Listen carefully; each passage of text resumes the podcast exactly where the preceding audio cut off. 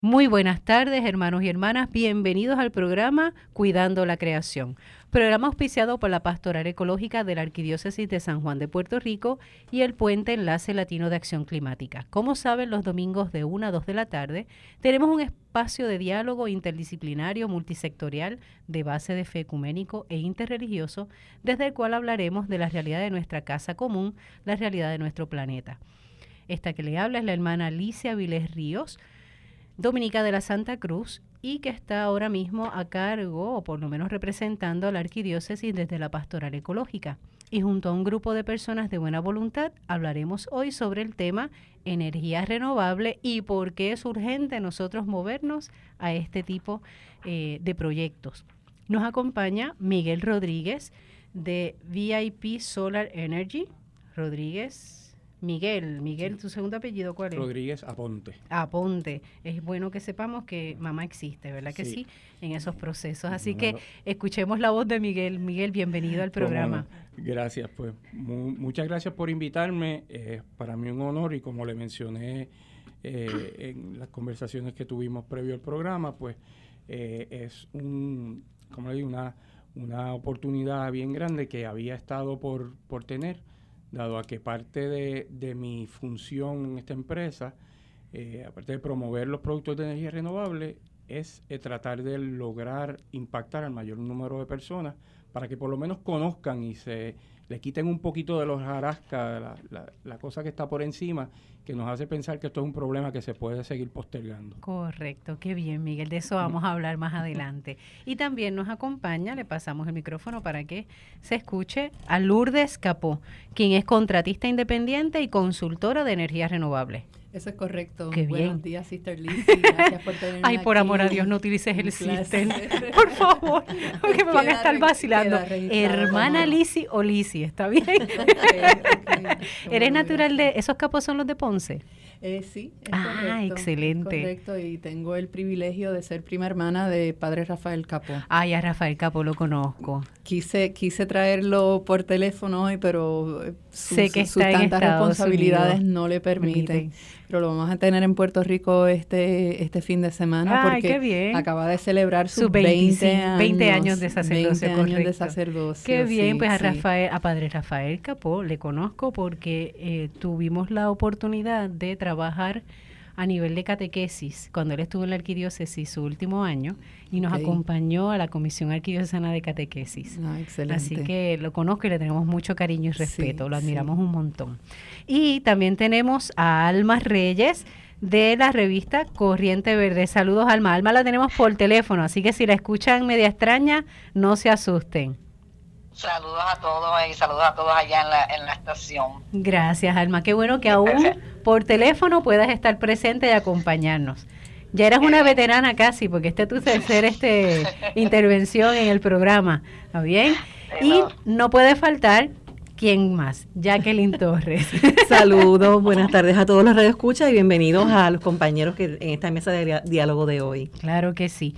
Eh, quisiera iniciar, o quisiéramos iniciar este, esta mesa de diálogo del programa Cuidando la Creación, que tiene como tema eh, principal energía renovable y su relación con el cambio climático, eh, iniciarlo con el comunicado de prensa que salió el 12 de octubre, justamente miércoles 12 de octubre, aunque escuchen de este modo, y para los de la mesa que me miran medio raro, no se acostumbran, este programa se graba miércoles, pero sale transmitido domingo. Justamente el miércoles 12 de octubre, el Enlace Latino de Acción Climática, el Puente, ha lanzado un comunicado de prensa eh, sobre eh, la resolución de la Comisión de Energía de la Autoridad de Energía Eléctrica. Y queremos eh, iniciar con este comunicado para que de ahí partamos a dialogar sobre el tema y la importancia de la energía renovable en Puerto Rico.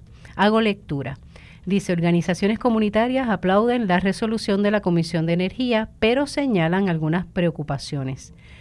Organizaciones toman la resolución con cautela. El pasado 23 de septiembre, la Comisión de Energía de Puerto Rico notificó su resolución y orden final con relación al Plan de Energía Eléctrica para Puerto Rico. La resolución de la Comisión rechazó el plan propuesto por la Autoridad de Energía Eléctrica debido al poco valor que la autoridad le da a la energía renovable la eficiencia energética, el manejo de la demanda y la generación de energía en plantas más flexibles, entre otros asuntos. Abrimos una cita del presidente y fundador del puente en Nueva York. En estos tiempos difíciles, Puerto Rico necesita campeones que hagan lo correcto sin pensar en cómo se afectan políticamente. Cerramos la cita. La decisión de la Comisión de Energía fue una victoria para los residentes de Puerto Rico, que merecen un mejor servicio, energía limpia y reducción de costos. La mayoría de las familias viven de un ingreso anual de 15 mil dólares y no pueden seguir soportando la carga de un sistema eléctrico al que no se le da mantenimiento. Esta cita eh, la dice David Ortiz, quien es el director del puente Enlace Latino de Acción Climática en Puerto Rico. La decisión es un paso hacia adelante en lograr la reducción del uso de combustibles fósiles en Puerto Rico. La comisión, dice David, determinó que la data sometida por la Autoridad de Energía Eléctrica apunta que el proyecto del gasoducto marino no tendría la costo-efectividad alegada por la Autoridad de Energía Eléctrica. Sin embargo, la comisión autoriza el gasto de 15 millones para estudios adicionales con relación al gasoducto marino, dijo Ruth Santiago, representante legal de grupos comunitarios de Salinas y del Puente Enlace Latino de Acción Climática en Puerto Rico. La resolución de la comisión permite comenzar las solicitudes de permiso para una planta nueva de ciclo combinado grande en Aguirre repotenciar las plantas de ciclo combinado de Aguirre 1 y 2, inversiones en el sistema de transmisión y distribución, comenzar el proceso competitivo eh, para contratos nuevos de energía renovable y recomienda unidades fósiles más pequeñas y generación por parte de los abonados. En este caso es la energía distribuida, dijo Ruth Santiago. Por otro lado, David Ortiz aprovechó para denunciar la falta de mantenimiento del sistema eléctrico de la Autoridad de Energía Eléctrica. Los apagones muestran la necesidad de que Puerto Rico se mueva hacia el uso de energía renovable. Esta energía hubiese estado disponible durante la reparación de la planta, permitiendo que las personas tuviesen algún tipo de acceso a energía durante la interrupción. Esto es hablando sobre el apagón, ¿verdad?, que tuvimos reciente. Esperamos que la Autoridad de Energía Eléctrica también considere la creación de nuevas oportunidades de trabajo o readiestramiento para la fuerza laboral en la implantación de energía renovable. Puerto Rico sigue pagando a empresas externas para generar energía y no crea esas oportunidades para nuestra gente, dijo David Ortiz. La comisión postergó la consideración de aspectos ambientales e indicó que atenderá algunos asuntos ambientales con relación a la generación de energía eléctrica en el caso de la revisión de tarifa de energía eléctrica. Dice David Ortiz, la, Autoridad de Energía Eléctrica debe alejarse del uso de combustibles fósiles que contribuyen al cambio climático para generar el 97% de energía eléctrica como hace en la actualidad. El cambio climático está impactando a Puerto Rico y lo vemos a diario la autoridad tiene que moverse asertivamente hacia la incorporación de más energía renovable, el manejo de la demanda energética y, y otras alternativas para proteger la salud pública y el entorno.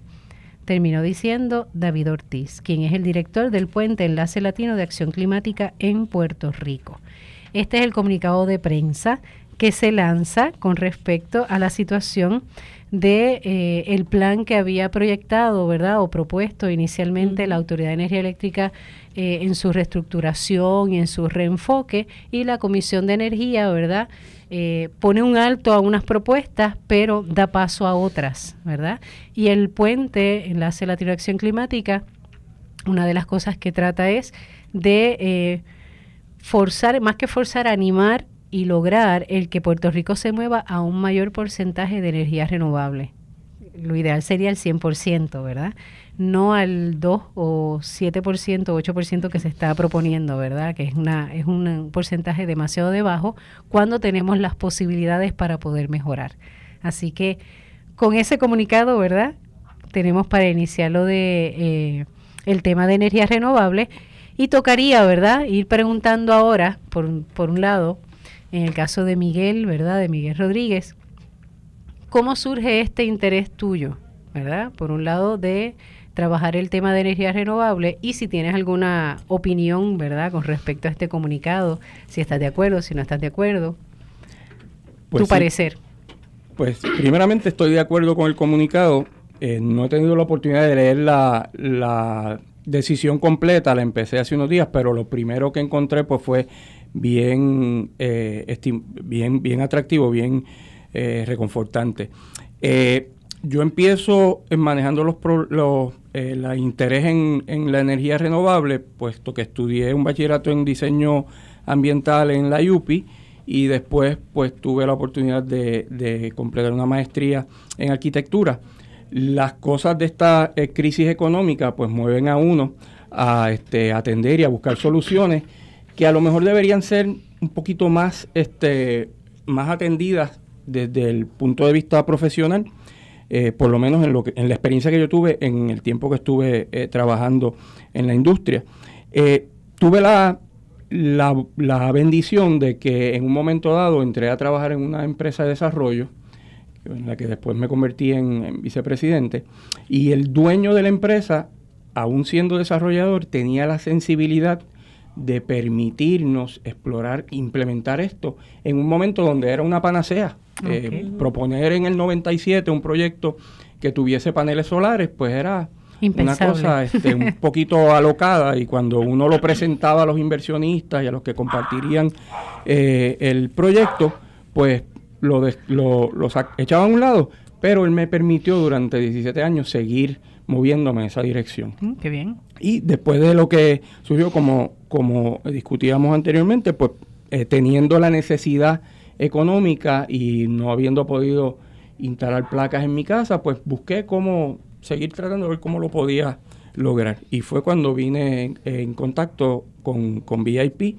y la persona que hizo el primer acercamiento y me puso en las manos eh, la herramienta para poder hacer esto más accesible al público. ¿Hace cuánto eh, te acercaste a este tema de energía renovable?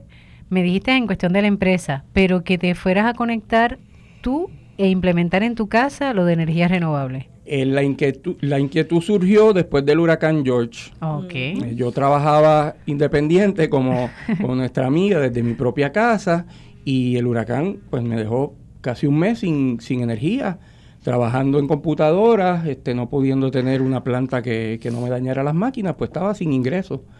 Fue la primera vez en mi vida que me vi sin la posibilidad de, traer el pan de cada día a mi casa.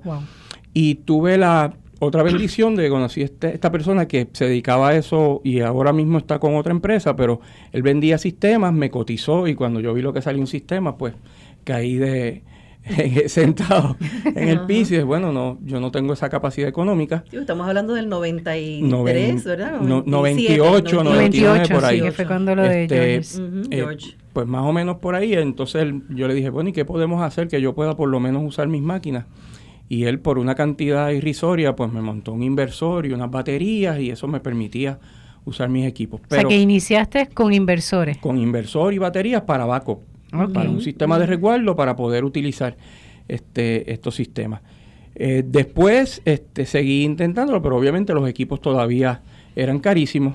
Eh, no es hasta reciente, el otro día una cifra en un programa de, de radio en CNN de Farid Zakaria que decía que en los últimos ocho años la, la, el costo de la energía renovable se ha reducido como un 70% pues ya sabemos por qué estamos más cerca de poder promover esto. Claro. Este, Cuando se habla de, de los costos, eh, ustedes se cotizan por kilovatios hora, ¿verdad? Kilovatios hora. Por, por, sí, por kilovatios. Tres, kilovatios de tamaño del sistema. Tres y pico, cuatro dólares kilovatio hora, algo kilovatio. así. Pues kilovatio, porque kilovatio hora es el consumo este diario pero en la unidad del tamaño del sistema, que es el, kilovatio. Exacto, sí, porque yo recuerdo que para esa misma época mi experiencia fue la misma para acá 6, 7, 8 pesos. Que empecé a buscar también alternativas para, para poner este placas solares en mi residencia y lo pude hacer porque tuve que hacer un injerto de préstamo y en aquel momento el Departamento de Hacienda te daba un crédito contributivo, que fue el principio principio, que afortunadamente yo pude coger un 75% de, las primeras. de las primeras.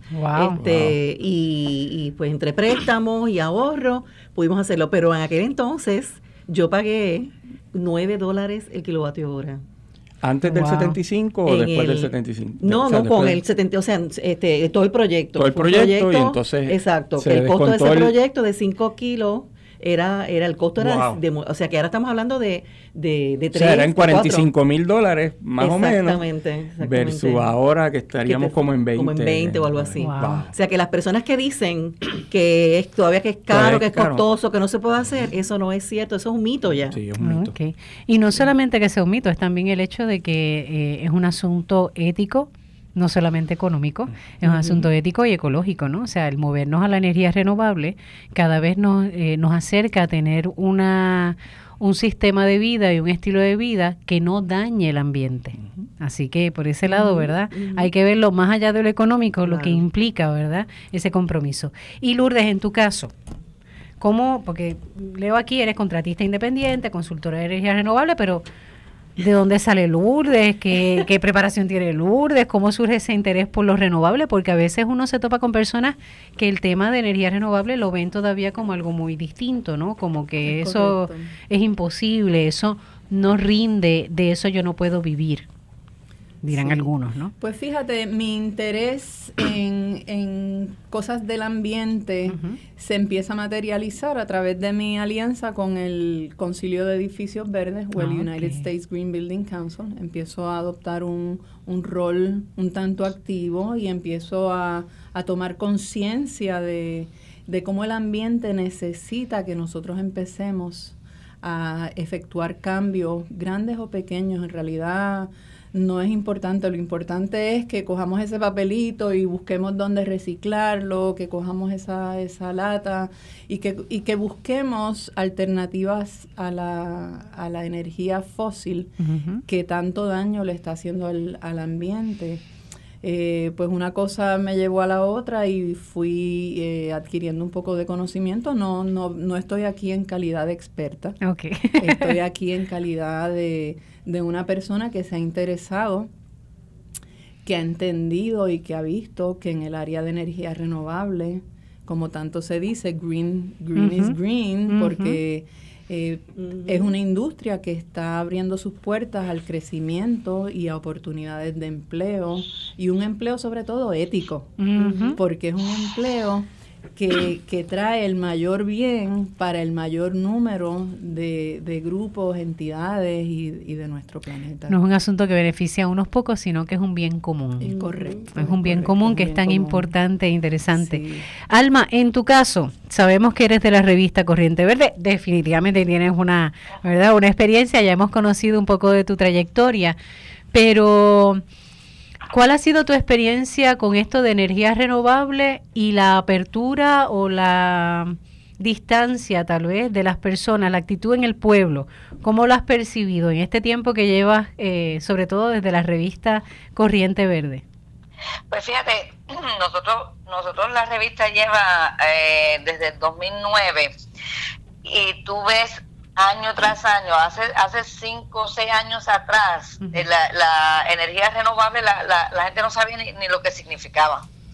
Y este y tú ves ahora mucho interés. Nosotros cuando hacemos ferias, el, el, que, que, nos acompaña VIP, nos acompaña Miguel en la, en la feria, la cantidad de desconocimiento que existe, pero la cantidad de interés es, es mayor y la, y la gente quiere saber cómo, cómo, cómo es que puede, o sea, tiene una desesperación por el, por el costo energético. Y ya también hay una gran cantidad de personas, no solamente por el costo, como bien dijo Liz, no solamente por el costo energético, que realmente tienen un compromiso ambiental.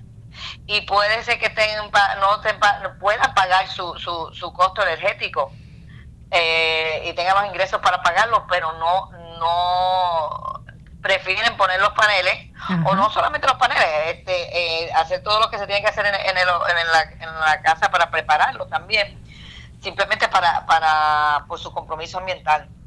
Nosotros le dedicamos una edición completa a lo que es la energía y los temas de los distintos temas, eh, tocando los temas de energía renovable, precisamente por el desconocimiento que existe, que, que, que existía. Y gracias a estas entidades también como, como el mismo el US Green Building, el Concilio de Edificios Verdes, se está dando mucho, mucho eh, eh, educación en lo que es este tema porque la gente no, no tiene mucha confusión. Eh, Alma, algo que has dicho me llama la atención y me parece interesante, porque mencionas, hay personas que pueden pagar la tarifa de energía eléctrica, su consumo, ¿verdad?, mensual, y posiblemente lo pueden pagar cómodamente. Obviamente mi congregación no está en ese nivel, ¿verdad?, de pagarlo cómodamente, pero habrán personas en la sociedad puertorriqueña que sí no les, no les cuesta mucho o no les cuesta mucho el desembolsar, ¿verdad?, la cantidad que se le esté cobrando.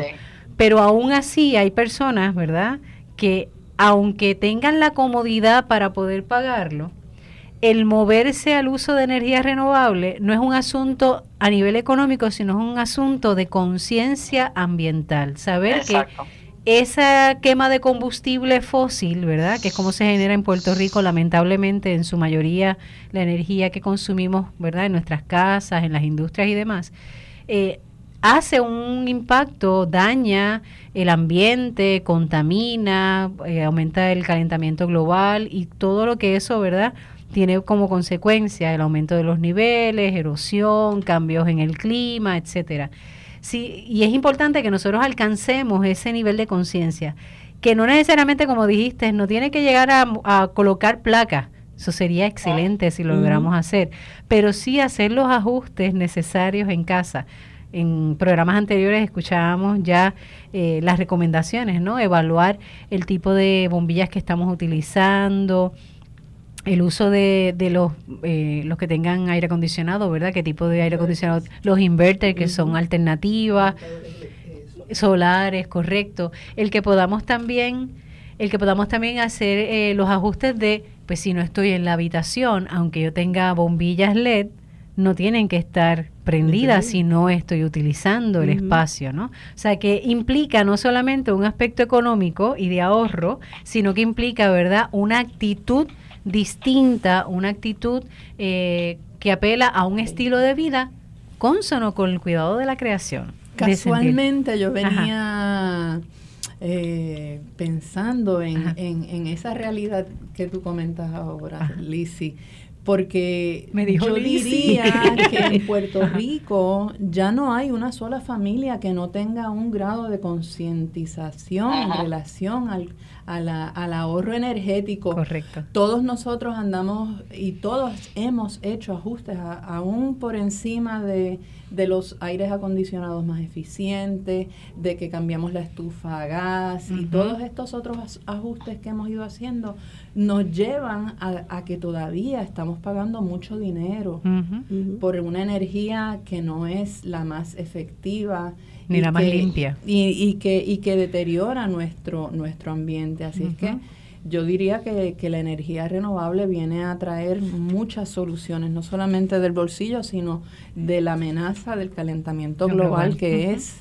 una cosa que no, no hay suficiente tiempo para concientizar en este problema que tenemos. Mm, así es, me parece interesante eso que nos dice Lourdes y sobre todo el hecho de que yo puedo tal vez tener todo, toda mi casa equipada con energía renovable, luces LED, todo, pero si yo no tengo un compromiso y un conocimiento de que el uso de esa energía, sea poca o mucha, va a impactar o puede impactar el entorno, tampoco de bala de claro, nada, vale. la tecnología si tus prácticas son las más ineficientes de la vida.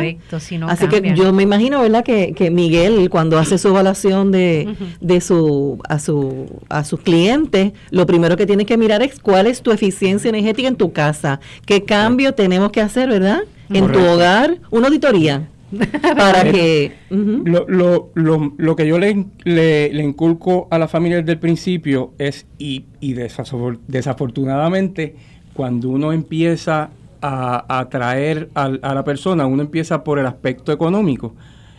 Los conquistas por, ahí. porque mucha porque mucha gente todavía aunque saben que, que es que el, que el, el, el calentamiento global y el daño ecológico es una amenaza pero no lo ven tan inminente como está. No se ven que son los causantes. No, Y no se reconocen causantes, lo que yo llamo la, el desconocimiento o la indiferencia. Soy causante, pero de un chispito, uno en siete billones, como decía alguien, uno en siete billones, parece pequeño. Pero lo primero es decirle, es mucho más costo efectivo el ahorro que producir la energía para cancelar ese ahorro. Si usted quiere que el sistema sea más económico, cancele primero lo que consume, lo baje lo que consume y después buscamos la forma de conseguir un sistema que cancele ese consumo. esa es mi primera, eh, mi primera opción. Una cosa curiosa que me pasó cuando empecé a, a, mercadear el sistema es que en la misma empresa los instaladores no se daban, montaban los, los, sistemas eh, por donde fuese más cómodo a lo mejor para el instalador y no reconocían que tener un sistema de placas solares encima de su casa es como tener un sombrero en la cabeza cuando hace sol.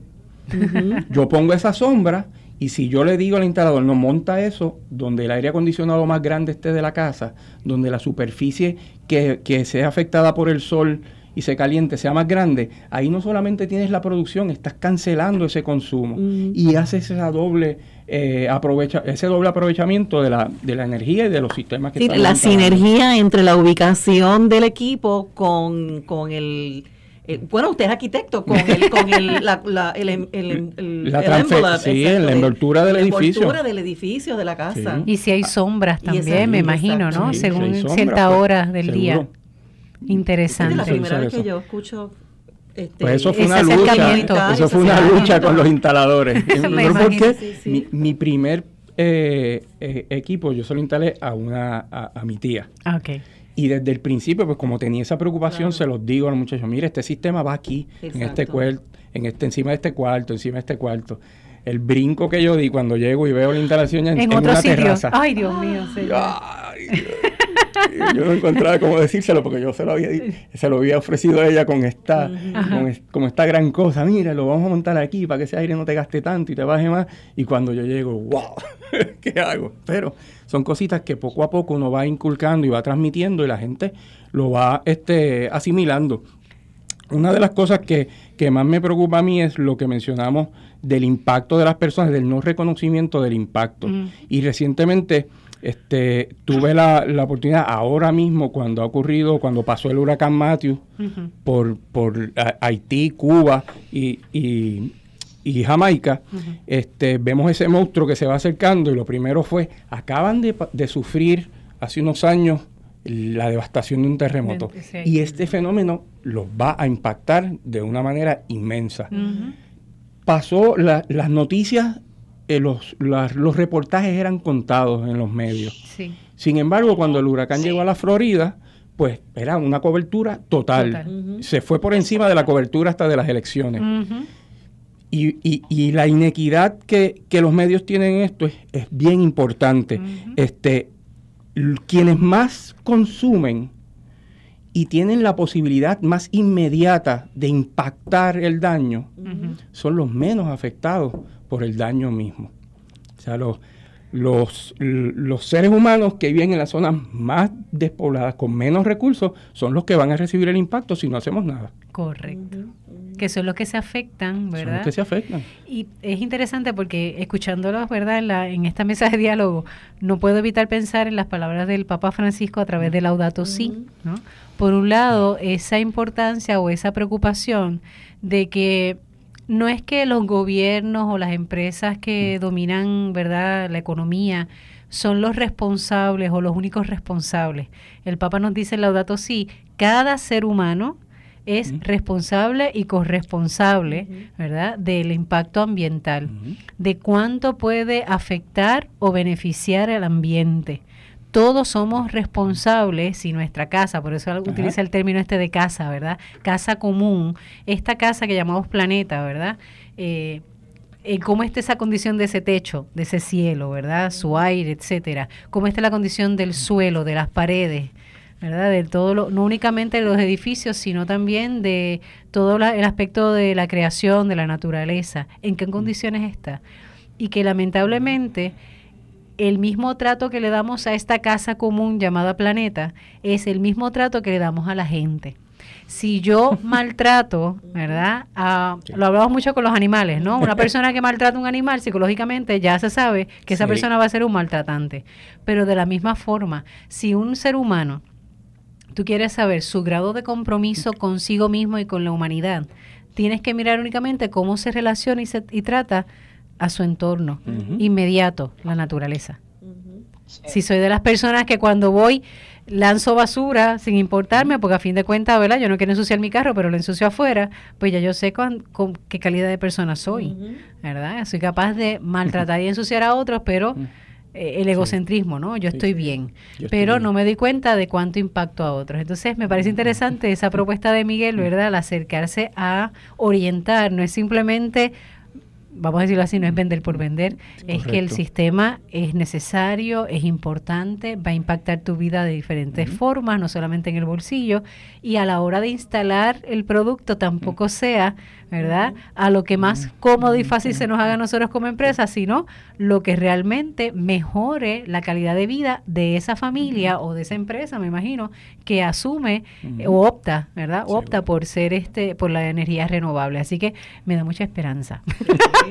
me da mucha esperanza, sí, porque uno puede confiar, ¿no? De que el modo en que va a ser tratado y va a ser orientado no es solo para beneficiar el bolsillo de una parte, sino para beneficiar la vida de ambos, ¿verdad? Así que gracias, Miguel. gracias, gracias, gracias, por tener una ética de verdad en, en tu trabajo y en tu, en tu tarea. ¿Verdad? Que no estás meramente como un comerciante, sino que también implica, ¿verdad? Tu parte moral, ética a la hora de orientar. Así que de verdad que genera mucha esperanza. mucha, mucha esperanza que a veces uno piensa que hay gente que se aprovecha de los temas ambientales, ¿verdad? Como es lo que está en moda, pues la tendencia es aprovecharse, sacarle partido, pero saber que se cuenta con una orientación, ¿verdad? Fiel a lo que realmente nos conviene y a lo que no nos conviene solamente a un poco, sino en el bien común. De verdad, al colectivo, eso ayuda mucho. Así que muchas, muchas gracias por eso. Qué bueno que lo expresaste y qué bueno que Jacqueline te lo preguntó. a, mí me gustaría añadir algo de, en, eso que habló Miguel. Este, eh, eh, que es, sumamente importante y, como dice la hermana Lizzie, la, la confianza que uno tiene que tener en, ese contratista o ese consultor que va a, igual que cuando uno va a llevar el, carro a arreglar y, el mecánico eh, te dice pues tienes esto dañado pero encontré todas estas otras cosas también el sí el es tan importante ser consultor antes de ser contratista eh, porque hace falta levantar la confianza de, lo, de, de la importancia de la, de la, energía renovable. Entonces tú tienes muchas personas eh, que tratan de hacerlo ellos mismos, este, que no tienen conocimiento, quizás es un electricista, eh, digo, no estoy diciendo que los electricistas no pueden instalarlo, este, pero que quizás tiene algún conocimiento pero no tiene esta este eh, el cuadro completo. la, preparación exactamente de cómo qué es lo que se está buscando dentro de esa casa qué es lo que está buscando ese ese consumidor y qué necesita ese consumidor. Porque probablemente se le se le, se le prenden los ojos eh, con, con signos de dólares cuando la persona dice quiero paneles y este y no y, dice bueno pues vas a necesitar x cantidad de paneles pero no hizo ninguna investigación de esa casa. Cosas tan sencillas como decir como decirle mira en lugar de, de, sembrar cactus siembrate unos árboles también para que te den sombra claro. Cosas sencillas y se y se aprovechan pero eso lo hay en todo lo, en toda la las profesiones. En todas las profesiones existe eso, pero hay maneras de por lo menos eh, suavizarlo, buscándose profesionales, investigando ese profesional, pidiéndole referencias a ese profesional y que, mira, yo quiero saber en qué sitio tú has instalado anteriormente, puedo pedirle referencia a esa persona, puedo hablar con las personas que hablaron, eh, eh, perteneces a, alguna organización, este, por ejemplo la, de Aconel, que, que, te, que te respalde que tú realmente tienes los conocimientos de entrar a mi casa y instalarme algo que la que, que, eh, que me va que, que, se supone que me ahorre un dinero no que me cueste. Correcto. y, y hay veces donde te cuesta poner esos paneles porque ese consultor no te preparó ni te preparó tu casa Exacto. Ese es así. uno tiene que ser responsable también como consumidor y como dice Alma, hacer la asignación de las referencias este y sobre todo eh, preguntarle eh, qué organizaciones pertenece también, porque eso muestra la sensibilidad y compromiso que tiene adicional a, Y la a- a- formación que. ¿verdad? completa que tiene de que participe de ACONER, que es la que es la organización que recoge a todas estas eh, personas que pertenecen a la energía con contratistas de energía renovable. Sé que ahora hay una organización nueva, Somos Solar también, que creo que están cabildeando, están cabildeando para, para los proyectos de energía, de energía solar. eh, y personas que sean parte de las organizaciones profesionales del Colegio de Ingenieros, de Arquitectos, el Green Building Council, porque eso denota esa, ese compromiso adicional a solo lo- la parte económica. Correcto. Este, y eso es bien importante. No, y, y me imagino que el profesional que se acerque a supuestamente a orientar, ¿verdad? Si se topa con un consumidor que está claro. ¿verdad? Y que, sea, y que ha hecho la asignación y la tarea de investigar y de orientarse, pues definitivamente lo va a tratar con otra, de otro modo. Sí. ¿no? No es lo mismo decir, no, lo que tú creas, lo que te parezca, dice, no, cuestionar, ¿y por qué eso? ¿Y por qué aquí? Y no habría la posibilidad de otro lugar, ¿qué otra alternativa me das? ¿Qué tengo que hacer primero? Cuando un consumidor se presenta así ante un consultor, una consultora, yo imagino que uno empieza a mirarlo, ¿verdad, Lourdes? De forma distinta, no dice, espérate, estoy hablando con una persona que no puedo engañar porque conoce. Ciertamente, yo me he encontrado con muchas personas que ya han hecho su asignación, como muy bien dice Jackie.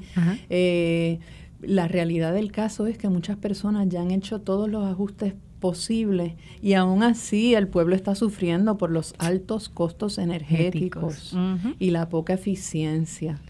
Por eso es que en ocasiones cuando estamos orientando, pues buscamos cómo estás viviendo. Estás viviendo sacrificándote. Y, y cuando hablamos de sacrificio, tal vez podemos traer ejemplos que sean reales para la radioaudiencia.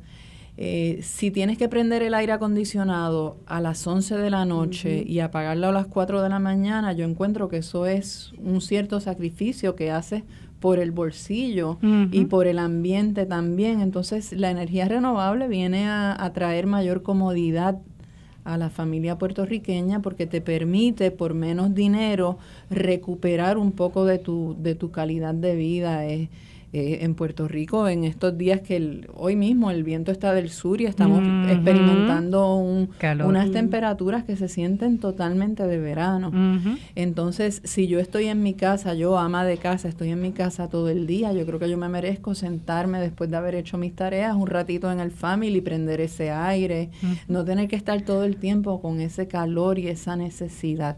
Así es que eh, la energía renovable nos puede traer mayor comodidad en nuestro estilo de vida y, y seguimos añadiendo beneficios, ¿no? Definitivo. Una pregunta, ¿cómo funcionan los sistemas? Por ejemplo, eh, oriéntame, Miguel, vamos, dame la orientación. Pues, soy yo eh, una cliente potencial, no sé tan potencial, pero por lo menos soy una posible clienta. Todos somos potenciales. todos somos potenciales. Hay que borrar eso del. Vamos a ver qué puedo hacer con el convento, ¿no? Ya he Tiene, hecho los tiene- ajustes. tiene varios, los, los sistemas tienen varios componentes, principalmente en términos de, de equipo. Ujú. Están las placas, que son el aditamento técnico que nos permite convertir la energía solar en energía eléctrica. Están otro de los componentes son los inversores que convierten esa energía solar que el panel capta y, y exporta en, en energía, la convierte de DC en energía AC, que es la que usamos en la casa. Cuando hablas de C, ¿te ¿Qué refieres? Energía eh, corriente directa Ok, ¿y hace? y AC es corriente alterna. Gracias. ¿ok? Que hace Eh, que funcionen nuestros que equipos funcionan nuestros equipos. Si tuviéramos equipos DC, a lo mejor pues, pues también serían un poquito más eficientes, pero ese es otro tema Otro para otro tema, programa. Eh, esos, esos, eh, esa combinación de equipos principales, eh, panel solar, el inversor, entonces se lleva y se conecta de varias formas. Se puede conectar directamente a, a donde entra el panel eléctrico de nuestra casa, donde está el contador, O hay los sistemas que son desconectados de la red, que entonces irían a un banco de baterías que se cargan y por la noche, cuando no hay energía solar, pues nos devuelven la, la, energía eléctrica. Con relación a esos sistemas mm, eh, eh, no conectados a la red, pues tienen el, el, la peculiaridad que no son tan eficientes como un sistema conectado directamente a la red. Me explico. Las baterías como tal, pues lo que uno guarda en esa batería no es lo mismo que recoge. Siempre hay una ineficiencia en ese, en ese intercambio de guardar energía y volverla a, a recuperar. Eso hace de por sí el sistema menos eficiente. Además, en términos de los componentes que nos permiten estar desconectados, un inversor regular grande con varias placas y un, una batería que puede tener una vida útil 5, 6, 10 años, pues, pues tiene el problema de que aunque tenemos las placas que nos tienen unas garantías y una vida útil de 25, 40 años, pues tenemos otro, un pedazo del equipo que tenemos que estar renovando cada 10 años. O sea que no es la manera más efectiva de hacerlo. Por eso es que cuando la ciudadanía dice, yo me quiero desconectar de la autoridad, no quiero saber esto, pierden, pierden de perspectiva que la autoridad es el mecanismo que nos va a permitir que un beneficio individual se convierta en un beneficio colectivo, porque lo podemos compartir. La gente mm, pierde de, o no tiene el conocimiento de que cuando uno produce energía y le sobra durante el día, el primero que se la vende la autoridad es a su vecino, el más cercano, el que esté necesitado más cerca. Si tuviéramos la conciencia de que esa relación existe cuando estamos conectados con un sistema solar eh, eh, funcionando interactivamente con la red, pues eliminaríamos un poquito del, vocabulario el de los sistemas fuera de la red para cuando no hay remedio. Ah, una persona del campo que no tiene forma de conectarse, okay. que es Culebra, que no hay energía, pues eso es idóneo para allí. Ok, entiendo. Y pregunto, o sea, definitivamente en Puerto Rico, eh, que es con lo, un poco con lo que iniciamos con el comunicado de prensa, ¿verdad? De, enlace. Eh, esa necesidad y urgencia de que Puerto Rico no solamente la ciudadanía a nivel personal opte por la energía renovable, sino que también el gobierno, entiéndase en este caso la Autoridad de Energía Eléctrica, genere energía utilizando energía renovable o energía verde que le decimos, ¿no? Energía limpia y tratar de desconectarse, ¿verdad? Y soltar de por sí los combustibles fósiles para generar energía.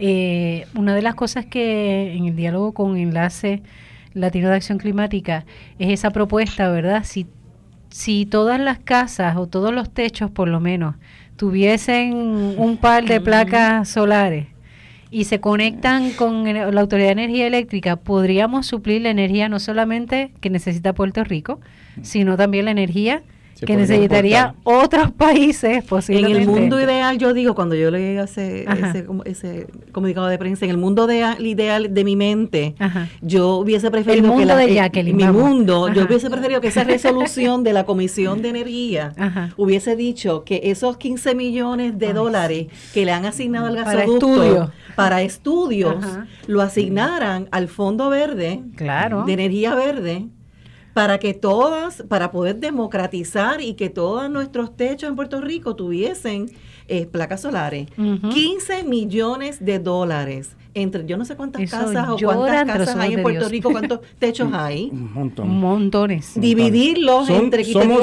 Tenemos un millón quinientos mil abonados. Quiere decir que es un millón quinientos, por lo menos de cada, de cada red, Si no me equivoco, la última vez que vi, como unos seis mil o siete mil. Estamos o sea, que 7 mil abonados conectados, usted dice. Yo vi un, o, vi un comunicado del otro, día, que no. ¿De qué estamos hablando? cuando, cuando se buscaban soluciones hace un tiempo que, que cuando, la crisis grande de la autoridad que empezar, todavía no se había llegado a este acuerdo que se llegó, eh, acuerdo entre, entre comillas, este, pues estaba mencionando eh, la gasificación de Aguirre, por ejemplo, tantos millones. Si ese mismo dinero se creara en un fondo para préstamos para que las personas pudiesen adquirir su equipo, un mecanismo de préstamos de gobierno a las personas, esa misma cantidad de dinero daría para conectar tantas personas que sería innecesario a lo mejor eh, eh, generación adicional. Ese tipo de y clarificamos que tal vez eh, alguna persona que nos está escuchando está diciendo, pero es que energía eléctrica tiene campos que tienen de alquiler, ¿verdad? Con techo, con placas solares. eh, para generar energía, pero no es, no es esa la idea, porque muchas veces esos, esos campos, ¿verdad?, que se siembran con placas fotovoltaicas, son campos justamente o terrenos que se pueden aprovechar para, la agricultura.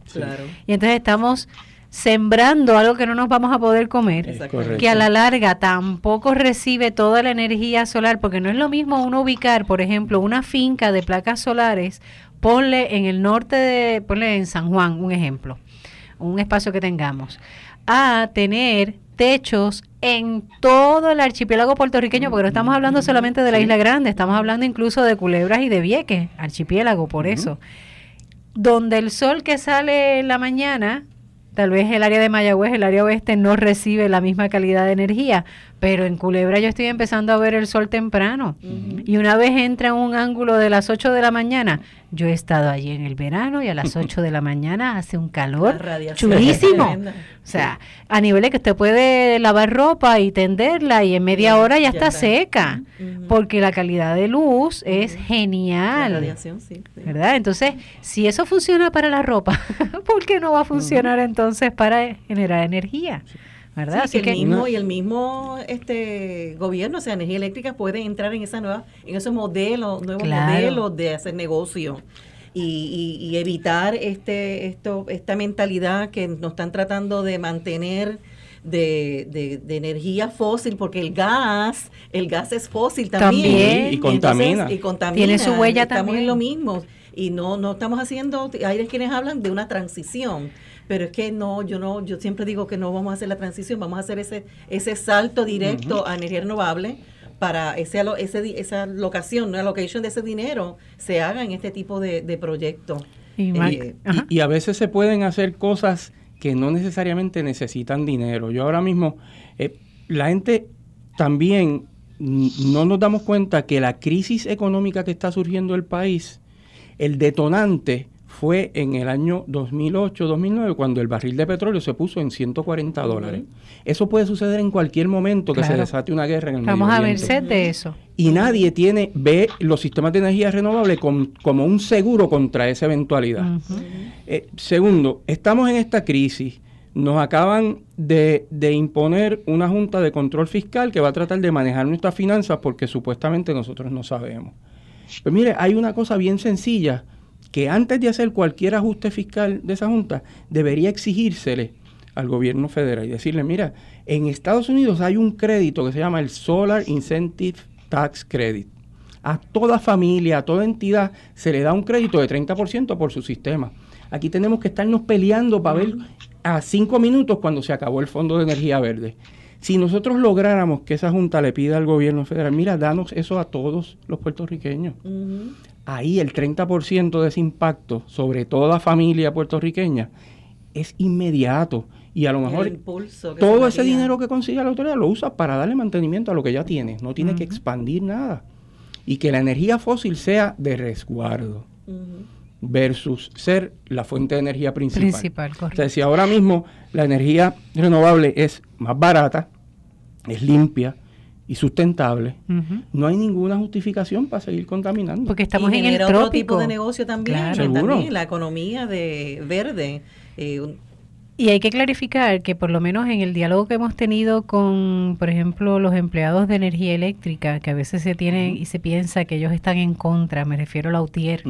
La UTIER está clara. La UTIER sabe que si que una de las salidas para nosotros mejorar es el uso de energías renovables y ellos están dispuestos y exigen, no hay problema que nosotros seamos los que trabajemos e instalemos.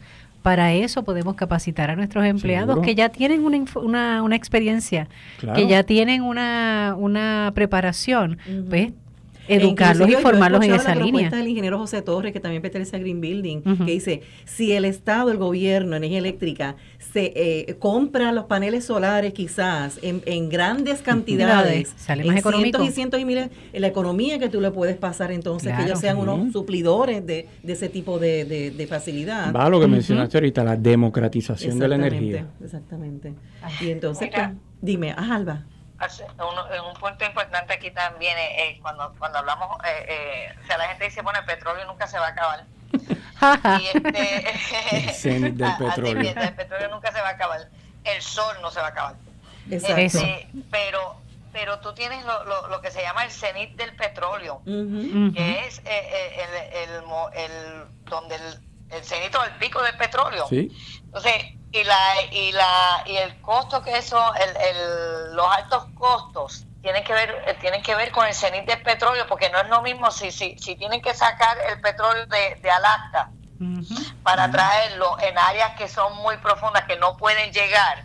Todos esos costos que eh, se van No son pasando. gratis. Porque- no, exacto. Y se van, no, exactamente, no se, se van pasando porque mientras más difícil se hace sacar ese petróleo, pues ese, ese gasto tiene que pasarse a ese Sí. consumidor. Y además de eso, y además de eso, las exploraciones ahora se están moviendo a los polos, que eso sería una cosa, es una cosa que va a ser, si permitimos esto, catastrófica. Catastrófico, que o sea, los polos yo creo que tienen que ser áreas de, de protección y conservación natural y que eso no sea, que eso sea intocable ¿Eh? por, por la cuestión, por el impacto ecológico que tendría. Este, eso es inimaginable. Porque no solamente se afectaría en concreto en los polos, sino que Sí. todos nosotros nos afectamos. sí, Lo sí. vamos viendo cómo va aumentando el nivel de, del, del mar en las costas. Mm, Yo, el convento de nosotras queda en Cataño, en la costa, y nosotros de por sí estamos por debajo del nivel del mar. Y yo cada vez que me levanto y miro para afuera digo, bueno, señor, eso cada vez se ve más arriba. Sí. Esa línea del agua cada vez se ve mucho más arriba cuando sube la marea. Y cuando baja, ya no baja como antes. Así que poquito a poco, ¿verdad? Nos vamos moviendo hacia eso y si permitimos, ¿verdad? El que, y exigimos todavía Sí. el que nuestra energía en Puerto Rico sea a través de eh, Combustible combustible fósil. fósil, estamos cavando nuestra propia tumba. Sí. Eso es así, eso es de ahí. es Y otra, otra cosa también es que eh, eh, eh, esto obviamente es un problema global, pero ¿cuántos países tienen la bendición de Puerto Rico de, de tener sol todo el año? Así O es. sea, ¿cuántos países pueden decir eso? Y tú tienes Alemania, que casi nunca tiene sol. Así es. Este, y, y- y le- y to- y han cambiado todo a, a energías renovables. Han y, hecho la y opción. buscando y eliminando eh, eh, eh, eh, este, las prácticas que no, que no le están funcionando. Ujú. Ellos tra- ellos no les no les funcionó, de hecho, lo de lo, lo, lo de Nuclear. parque, lo- los parques grandes no le funcionó a Alemania ni a España. Imagínate, España pues, eh, se pasó una ley que ya prohíben los parques eólicos, eh, Sí, no, los parques este, solares. Y tú miras Sí. el, conti- el España, la, la magnitud que tienen de terreno, y nosotros los puertorriqueños, algunos puertorriqueños miran ese modelo de los parques de, de fincas solares como una opción, cuando Sí. realmente no Se dieron cuenta de que, no es, que eso no es viable, no es tan No, no es. Como hacerlo en los techos o en lugares, Claro. ¿verdad?, donde hay residencia. Ya que Sí, está que ese sé. techo, pues vamos a Que aprovecharlo. ya hay una huella ecológica y un impacto ahí, pues eh, sobre se eso minimiza, se, se claro. construye, se utiliza ese ese quinto techo, como dicen los arquitectos. Si lo estamos haciendo con las fachada. construcciones, por ejemplo, fachada. ese repoblar los centros de los pueblos, pues esto sería lo mismo, ¿no? Ya tengo la casa, ya tengo ese daño, ese impacto, Exacto. vamos entonces a aprovecharlo porque estamos impactando menos el ambiente y sacándole mayor provecho. Así que Sí, ay, tenemos tantos retos. Ajá, sigue. van a ver, van a ver áreas que tú tienes que deforestar si tú quieres hacer parques. Correcto. Pues si no se, se van a caer. Y, Y no y- hace y vas a empiezas a deforestar para poner un, un- un parque eh, solar. Ujú. Imagina.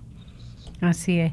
Eh, cuando hablamos, tal vez para beneficio ¿verdad? de los que nos escuchan, eh, cuando hablamos de energías renovables, nos hemos centrado más que nada en la energía solar, ¿verdad? Que se genera por, por, por el sol, pero hay otros otros tipos de energías renovables que podemos también acercarnos o que por lo menos aquí en Puerto Rico han intentado, como por ejemplo eh, la generación de energía a través del viento. Ujú. ¿verdad? Que pasa lo mismo, lo están ubicando en lugares donde no son lugares de viento constante, ¿verdad? La ubicación, y ahí uno tiene que pensar y dice, bueno, esta gente que ha hecho la siembra de abanicos, como dicen en el área sur. ¿verdad? Los abanicos del área sur, de. Santa Isabel y toda esa zona, que están justamente en los terrenos de cultivo. Eh, uno dice, bueno, ¿realmente lo hicieron pensando para sacar el mayor beneficio de energía o para sacar el mayor cantidad de dinero del bolsillo del gobierno. Uno a veces tiene que, ¿verdad? Como que comenzar con esas dudas y esas preguntas. ¿Qué otro tipo de energía renovable podemos hacer uso? Que no sea ni sol ni viento.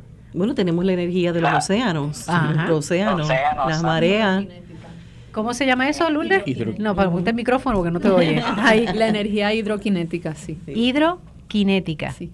¿Cómo funciona eso brevemente? Bueno, la no, no conozco bien la tecnología, no sería correcto que, yo... Pero lo básico sería como, por el movimiento, de, la, de, las, olas. Eh, y se, se, ponen unas turbinas en, en, el área que, que, mueven rápidamente la... la, el mar siempre está moviéndose, así que aprovechar esa fluctuación de olas genera energía. Es lo mismo que usted hace tal vez cuando quiere tener un radio de estos que son de los que uno aprieta, de dínamo, ¿verdad? Es que le dicen, de dínamo. Pues en vez de estar uno apretando y cerrando la mano, pues en este caso el mar, en su movimiento de sub y baja, la fluctuación. de la ola, generaría entonces ese tipo de energía. Y ya se ha hecho un mapping en Puerto Rico, los estudios en Colegio de Mayagüez que indican que la zona, por lo que yo vi, la zona eh, sureste, la Guabo, esa área, hay unos lugares en donde esas fluctuaciones de, la, de las mareas son los lugares ideales para, para hacer ese tipo de, de proyectos, igual que la energía eólica. Este, hay unos mapas de vientos de Puerto Rico en donde se conocen que, la, que, la, en costas del norte es donde se deberían poner, en plataformas ya oceánicas, es de lo que está hablando, es donde se deberían poner este tipo de aerogeneradores. Y sin embargo, donde los pusieron fue ahí en San Juan en la Kennedy, de demostración, de demostración, este inservible, no sé cuántos millones de dólares costó, y los que tenemos entonces en, en, Santa Isabel. Como una estructura, una escultura, sí, lo absurdo. sí, el absurdo, sí, sí, un elefante blanco ahí un monumento al absurdo. Un monumento al absurdo, correcto. Porque está ahí, pero no genera. así que esas decisiones, pues tú sabemos que son muchos eh, eh, asuntos políticos también que influyen en esto. Definitivo. Pero sí, tenemos el viento, el sol y el agua. Como dice nuestro amigo Garay, somos hijos del mar y el, sol, no de la lluvia, del, del, gas natural y el carbón. Correcto. Eh, así que tenemos que, aprovechar ese recurso, ¿verdad?, que tenemos nosotros. Y, el, y, volvemos a que el, el, el que tenemos la mayor posibilidad y la mayor facilidad es el solar porque los techos ya están. Claro. Es cuestión de utilizar y mitigar el, efecto. Y la tecnología, las placas solares, ya hay, hay, investigaciones también que estamos hablando de placas solares que son eh, eh, películas finas que se pueden adherir a los edificios, a estructuras, a ventanas, que ha ido, que ha ido desarrollándose, ver las investigaciones. Eh, ahora, últimamente sé que lo, me corrige este eh, Miguel, este, estamos hablando de microinversores que están poniendo en las placas solares, los inversores ya en cada una de las placas individuales. para nosotros esa es la tecnología principal. nosotros, de hecho, el VIP fue la primera empresa que instaló sistemas fotovoltaicos con microinversores desde el 2009.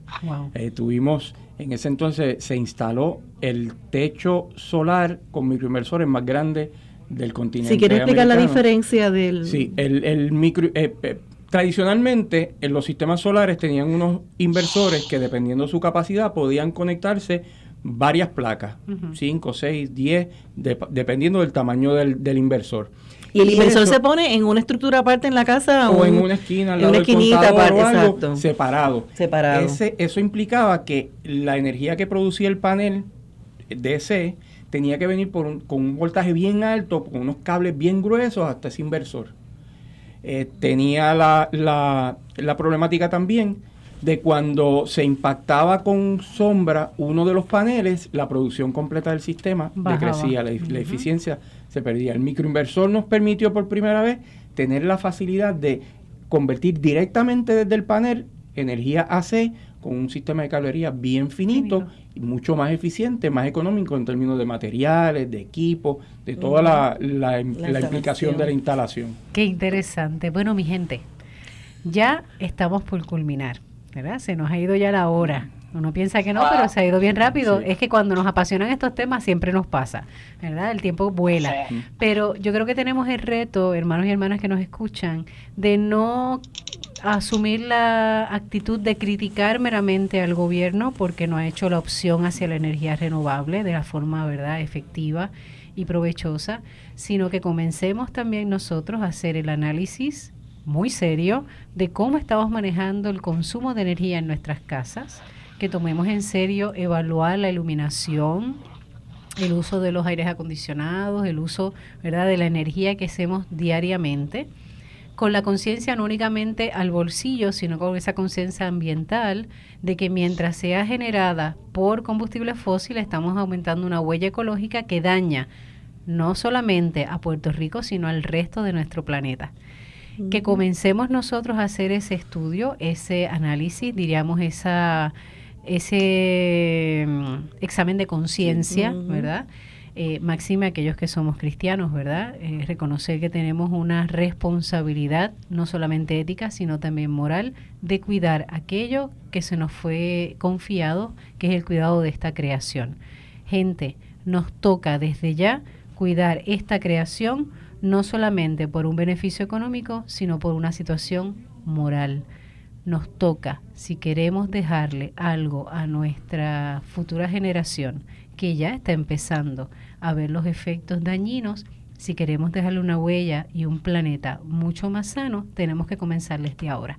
Gracias Lourdes, gracias Miguel, gracias, Alma por teléfono, gracias, Jackie, gracias por todo. Y recordemos, nuestra tarea es cuidar la creación. Dios les bendiga. Amén.